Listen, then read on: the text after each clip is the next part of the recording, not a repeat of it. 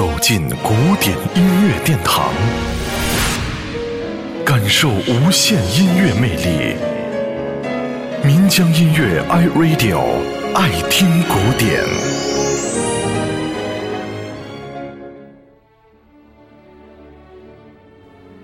捷克作曲家德乌夏克留下了九部交响乐作品，可以说是他一生中最重要的财富。今天。我们要听到的动人旋律，就是来自于德弗夏克的第九交响曲，也是他曾经停留在美国期间所创作的，标题为《新世界》。这段旋律叫做《回家》，在这部作品当中，一连串庄严的和弦之后，引出了《回家》的主旋律，因为。德布夏克当时受朗费罗的诗《海华沙之歌》的影响颇深。海华沙是印第安的一位民族英雄，他的妻子在饥饿中死去，人们在森林里为他掘好了坟墓，向他默默的告别。德布夏克以英国管吹奏《回家》的旋律，来表现出海华沙的孤独形象。乐曲。表现出了浓浓的乡愁和令人动容的感觉。德乌夏克，回家。